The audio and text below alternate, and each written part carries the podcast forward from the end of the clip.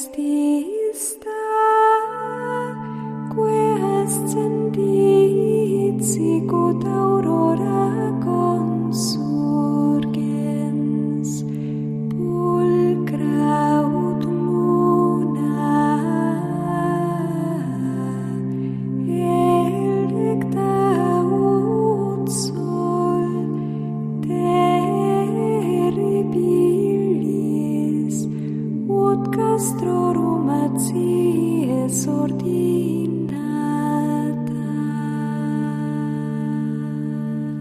Comienza Sor Ángela María, Madre y Maestra, dirigido por el Padre Sebastián Moreno.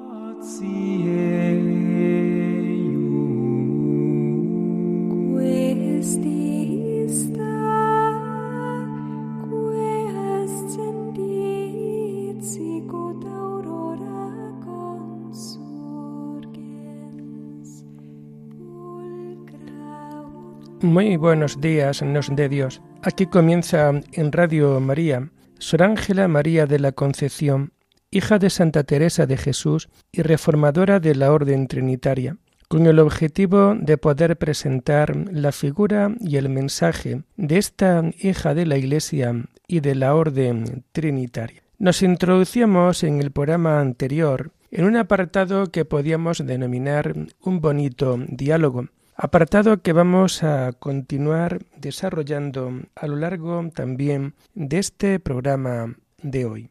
Estando un día en oración, se ofrece por entero a Dios y le da ciertas quejas, pues ella no quería ser más priora y a pesar de lo cual va a ser elegida para ello. En una cita dice así, Señor, bien sabéis vos mi insuficiencia y que yo no puedo llevar esta carga, porque conozco la mala cuenta que hasta ahora os he dado de esto, y que para ello es menester otro espíritu que el mío, que de mí no sé qué cuenta os daré, cuanto más de las que están a mi cargo, perteneciendo a él la buena crianza en vida perfecta de estas criaturas conforme a vuestra vocación. Y ya que a mí tan indigna me la disteis, dadme ahora vuestra gracia, y no se haga mi voluntad sino la vuestra. Y seguidamente sintió en su corazón como una persona que estuviera arrimada a mi lado y que suavemente y sabrosamente me lo estuviera hiriendo. Y con esto me quedé así, por un rato recogida, y se me fue inflamando todo aquel lado del corazón con que parecía no me cabía en el pecho, y todavía me duran los efectos con una presencia de Dios amorosa. Es el Señor el que la quiere dentro de este oficio y no solamente la quiere para este oficio, sino como también la va a inflamar por completo de su amor. Y como en programas anteriores también hemos podido ver, nos vamos dando cuenta cómo duran los efectos de esa presencia de Dios tan amorosa dentro de nuestras vidas. Y es que realmente Dios lo quiere así. Y cuando Dios lo quiere así y va dejando sus efectos, lo mejor es poderlo vivir en el encuentro gozoso, en el encuentro personal. La entrega a Dios iba creciendo con deseo solo de agradarle y de servirle, padeciendo con gusto todo lo que tuviera a bien mandarla. Cuanto más se pone en presencia de Dios, más se halla con deseos de abandonarse en Él. Y es cuando ella dice, Señor, góceme infinito de ser tan nada, que no puedo ser sin ti, y siendo tú el que me diste el ser, me gozo de depender todo de ti y de no poder sin ti.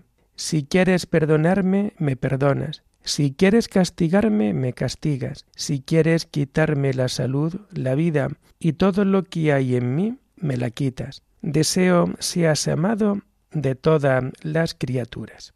De alguna manera estas palabras nos hacen mirar también aquella poesía de Santa Teresa, ¿qué mandáis, Señor, haced de mí? Y vamos viendo este paralelismo en donde hay mucho y en donde vamos viendo cómo Ángela María vive por completo en Dios, por Dios y para Dios. Acordémonos de cómo ella nos viene a decir, Señor, góceme infinito de ser tan nada que no puedo ser sin ti. Y es que realmente ella se siente tan poca cosa dentro de este mundo que todo lo que es no lo puede entender si no es desde la perspectiva de Dios, que no es sino desde ese vivir continuamente en el Señor. Y siendo tú el que me diste el ser, me gozo de depender todo de ti y de no poder ser sin ti. Y de nuevo realmente vamos viendo esta gran realidad dentro de la vida de nuestra querida hermana Ángela María. Siendo tú el que me diste el ser, siendo tú el que dar la vida, siendo tú el que nos lo da absolutamente todo, me gozo de depender todo de ti y de no poder ser sin ti. Es decir, su gozo es que en todo ella depende por completo del Señor ella en todo, en absolutamente todo, depende de Él, y no puede ser nada, no puede hacer nada sin ella. Si quieres perdonarme, me perdonas. Si quieres castigarme, me castigas. Si quieres quitarme la salud, la vida y todo lo que hay en mí, me la quitas. Es decir, ella toma esa conciencia real de su nada, de su poca cosa, de su pequeñez. Ella toma conciencia de que Dios lo es siempre todo por ella y para ella. Nos comenta cómo desea que Dios sea amado en todas las criaturas. Y esto es lo que cualquier contemplativo y cualquier persona que tiene una experiencia profunda de Dios lo puede vivir y lo puede hacer. Desea ser amado, que Dios sea amado de todas las criaturas. También en una ocasión en que ella experimentaba sequedad en su interior, escribe lo siguiente ¿Qué es esto, Señor? ¿Qué castigo es este? Castigadme de otro modo y vengan trabajos sobre mí. Pero el de vuestra ausencia es insufrible y yo ya no puedo vivir. Es también, por tanto, la expresión de una mujer auténticamente enamorada. ¿Qué es esto ante la sequedad? En algún programa anterior ya hemos hablado cómo a veces Dios se esconde y cuando Dios se esconde permitiendo la prueba no hay ni más ni menos que para ver por dónde camina nuestra fidelidad a Él y cómo llevar nuestra perseverancia dentro de nuestra propia vida. Pero en esta clave de enamoramiento y de saber vivir solamente para Él, daros cuenta de esta gran importancia. Señor, ¿qué castigo es este? ¿Qué castigo es esta sequedad? Castigadme de otro modo y vengan trabajos sobre mí.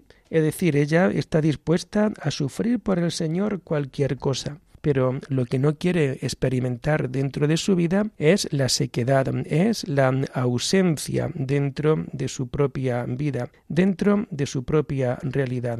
Puedes quitarme la salud, puedes quitarme la vida, todo lo que hay en mí me lo puedes quitar. Castígame de otro modo y que vengan trabajos sobre mí, pero el de vuestra ausencia es insufrible y yo ya no puedo vivir. Lo peor que le puede ocurrir a Ángela María es tener que vivir sin la ausencia, sin la realidad, sin la presencia, sin el notar dentro de sí la presencia amorosa, la presencia total del Señor dentro de su vida. Un día, Sor Ángela, estando recogida en el coro, notó que Dios se regalaba con gran suavidad en su alma y a la vez sentía que la hería amorosamente en el corazón. Quizás pueda ser esta experiencia muy parecida a la experiencia de la transverberación de Santa Teresa de Jesús. Y ya que has venido, diré como la esposa que no te soltaré, aunque no soy digna de tu trato. Pero Señor, no me dejes, que de mí sin ti no hay que esperar sino ruindades y miserias. Contigo no temo nada, pero el de tu ausencia es imposible sufrirle. Ni un punto de tu ausencia no quiero sufrir. Fálteme todo, pues es nada, pero tú, Señor, que eres la vida de mi alma y el alimento de mi corazón, no me falta. De nuevo, estamos en esa misma línea de la cita anterior, en donde Qué insufrible es vivir sin la presencia, sin sentir cercano a Dios dentro de, la persona.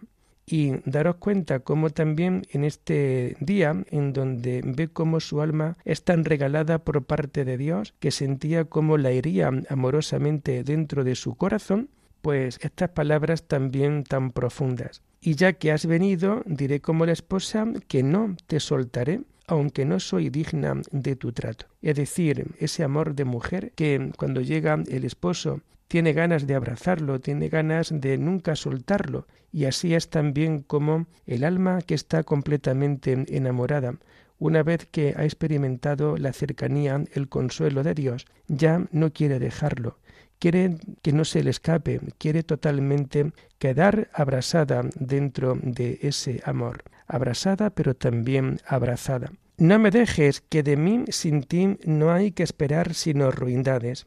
Ella toma conciencia que con la presencia y no tanto cercano a Dios, ella puede responder bastante bien a las situaciones y a las realidades de la vida, pero de la misma manera ella también es consciente de todo lo contrario. Si el Señor no está cerca, si ella no nota la presencia de Dios, lo único que puede vivir y lo único que se puede esperar de ella es siempre penalidad, ausencia, ruina, en definitiva el pecado, ruindades y miserias. Pero contigo no temo nada. Es estar en esa presencia interior de Dios, es poder gozar interiormente con esta presencia de Dios dentro de su propia vida. Contigo no temo nada.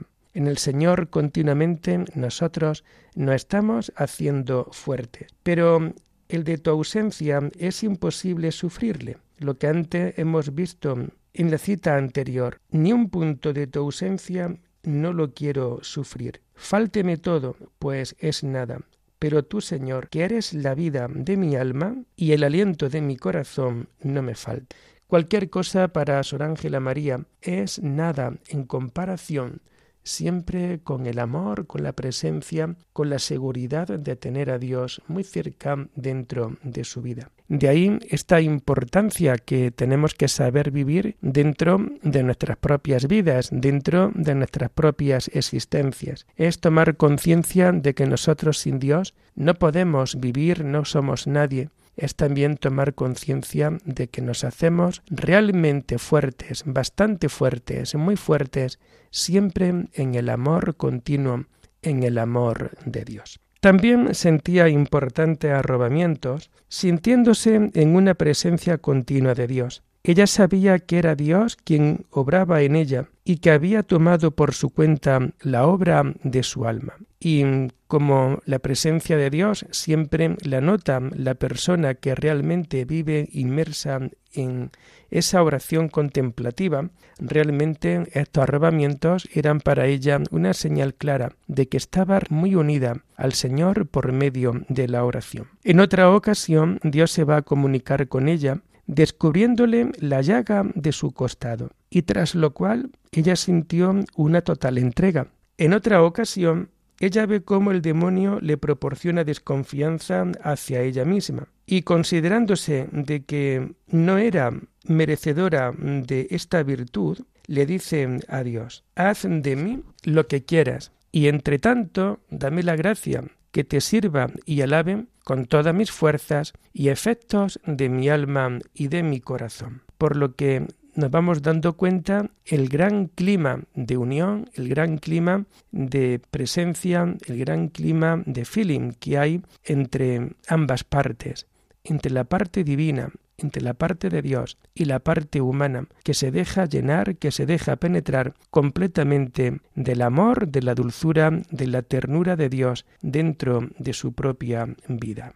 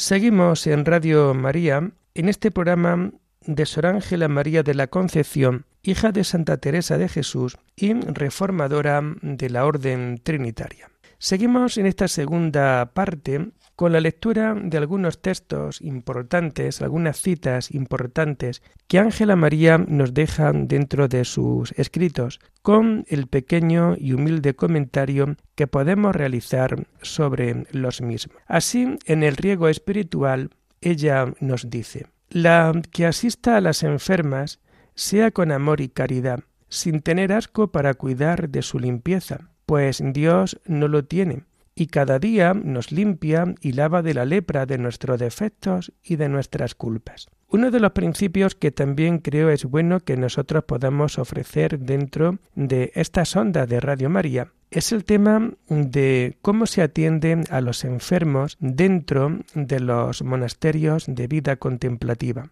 Y realmente puedo decir con experiencia y con conocimiento de causa cómo son tan mimados los religiosos ancianos que realmente no se puede de alguna manera tener ninguna queja. Es sobre todo dentro de la vida contemplativa femenina en donde la hermana enfermera, juntamente con toda la comunidad, pero de una manera especial la manera enfermera, se va a desvivir con muchos mimos, se va a desgastar realmente en el servicio a la persona enferma, porque sabe muy bien que va a realizar una importante obra de caridad sabiendo que el amor que va a poner en esta acción es un amor oblativo y sabiendo también que lo que va a realizar lo puede hacer y lo va a hacer de hecho por el mismo Dios. En esta cita que acabamos nosotros de escuchar, dice Ángela María, la que asista a las enfermas sea con amor y caridad. Y esto es así, porque es al mismo Dios al que se va a asistir, y sin tener asco para cuidar de su limpieza. Realmente hay que tener un carisma muy grande para poder asistir sin ningún tipo de asco, sin ningún tipo de pudor a una persona que pueda estar enferma y que probablemente pueda tener también algún tipo de enfermedad contagiosa. Sin embargo, ella nos previene bastante bien.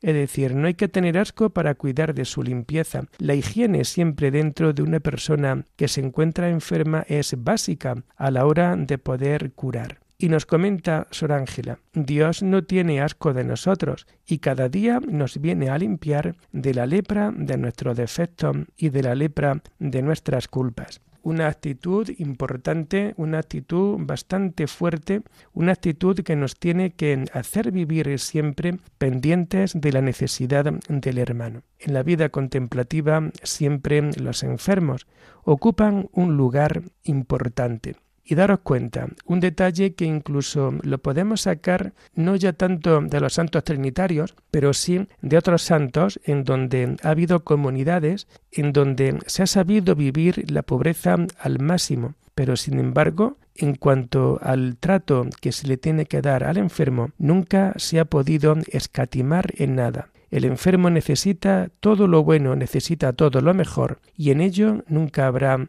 escatimo de nada. En otras cosas se podrán vivir y se podrán faltar, se podrá tener necesidad, pero nunca en el cuidado de una persona enferma. También dentro del riego espiritual nos comenta Ángela María.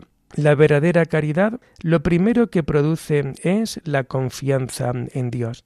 Y es que realmente el trato siempre aumenta la confianza de unos con otros. La verdadera caridad lo primero que produce es siempre la confianza en Dios, el poder vivir en esa perspectiva de confianza. La caridad hace que nosotros, a la hora de vivirla, tengamos por completo esa confianza plena en ese Dios que se presenta ante nosotros como amor, como dulzura y como ternura. También en el tratado de oración nos comenta Ángela María. Hace milagros el óleo de la Santa Caridad en los superiores, enuntando el quicio de los súbditos con plumitas suaves de buenas palabras y de santos consejos. Y de nuevo la importancia de que a la hora de la caridad siempre el superior esté cercano a la persona enferma, porque sus palabras siempre, sus buenos consejos y su buena dedicación hará elevar la moral de la persona que se encuentra enferma. Milagroso óleo, el de la Santa Caridad, que pueda llevar, que pueda experimentar cualquiera de los superiores. También en otro breve escrito, Ángela María nos dice, los ejercicios del amor no tienen fin. Y realmente nosotros también podemos pensar lo mismo, ¿no? Y podemos decir aquello de que cuando hemos descubierto la caridad, cuando hemos descubierto el amor, cuando hemos descubierto cómo nuestra vida cambia en la entrega eh, solidaria, en la entrega eh, siempre sin esperar nada a cambio, cuando tú todo esto lo haces movido por Dios, la gran cuestión, la gran pregunta, ¿quién te dice que pares? No hay nadie quien te dice que pares. El amor, la caridad, nunca dice basta, nunca dice hasta aquí ha llegado. Por eso los ejercicios del amor nunca tienen fin. También dentro del Tratado de Virtudes, Ángela María nos comenta lo siguiente. Oh fin dichoso de los que siempre vivieron y viven en caridad, pues no tendrá fin el gozar ni pasarán de la vida a la muerte. Oh fin dichoso de los que siempre vivieron y viven en caridad, esto es súper importante. Aquellas personas que han sabido vivir la caridad con los hermanos y aquellas personas que viven, la viven actualmente en sus comunidades. Qué gran dichoso fin ese mensaje, esa actuación. Pues no tendrá fin el gozar el gozo que nos promete Dios, la caridad que nos promete Dios, la alegría que nos promete Dios precisamente por haber hecho de nuestra vida siempre actos de caridad, esto llevará a un gozo grande, enorme, y un gozo que ni siquiera la muerte nos va a poder quitar, porque en aquel instante de la muerte también nosotros oiremos la palabra del Señor, pasa al banquete de tu Señor. También dentro del riego espiritual, Ángela María nos comenta, la caridad es vida y alma de todas las virtudes. Y realmente la caridad juntamente con la humildad es siempre la vida y el alma de las virtudes. En la medida en que nosotros nos hacemos personas virtuosas, en la medida en que nosotros seamos personas de caridad, la virtud va a tomar posesión de nuestra vida interiormente y hará que saquemos de nosotros siempre lo más importante, lo mejor que podemos tener dentro de nuestras vidas. También en el tratado de oración escribe Ángela María, el corazón del superior piadoso, que se duele de la flaqueza de sus súbditos, les fortifica y los va corroborando con el fuego de la caridad. Y si ésta faltare, se enfría y corazón helado no puede estar dócil para nada. De nuevo la importancia de la caridad, pero sobre todo empezando por la cabeza, empezando por el superior. Los superiores han de ser piadosos también dentro de la caridad y aunque al superior le pueda doler las flaquezas de sus religiosos que tiene a su cargo, sin embargo, les fortifica y los va corroborando con el fuego de la caridad, es decir, la flaqueza siempre de cualquier religioso puede ser corregida automáticamente ante la virtud del superior los va corroborando con el fuego de la caridad. Y si la caridad faltare, se enfría, y si se enfría la caridad, el corazón helado no podría ser dócil para nada, no podría funcionar. De ahí la importancia siempre del amor, y el amor empezando siempre desde el superior. Y la última cita que vamos a compartir en esta mañana de Ángela María, también la vamos a tomar del Tratado de Oración, que dice así, La caridad perfecta para con todos es una de las mayores disposiciones que puede y debe tener el alma para agradar a Dios. Esa caridad perfecta para con todos. Y mucho cuidado, porque cuando es para con todos no hay que hacer acepción de personas. Es decir, no hacer la caridad con la persona que nos cae bien y dejar de hacerla con la persona que nos puede caer mal todo lo contrario. La caridad perfecta ha de ser para con todos, y nos encontramos con una de las mayores disposiciones que pueden y debe tener el alma para agradar a Dios. A Dios le agrada que dentro de nuestra vida nunca haya acepción de personas. A Dios le agrada que cada uno de nosotros pueda darse por completo y enteramente por amor al hermano necesitado, sin mirar cómo es, sin tener en cuenta lo bueno o lo negativo que tenga, simplemente viendo a Dios siempre en el pobre necesitado. Y lo dejamos aquí por hoy invitándoles ya desde ahora a seguir este programa el lunes de la semana próxima, si Dios lo quiere. Alabada sea la Santísima Trinidad, sea por siempre bendita y alabada.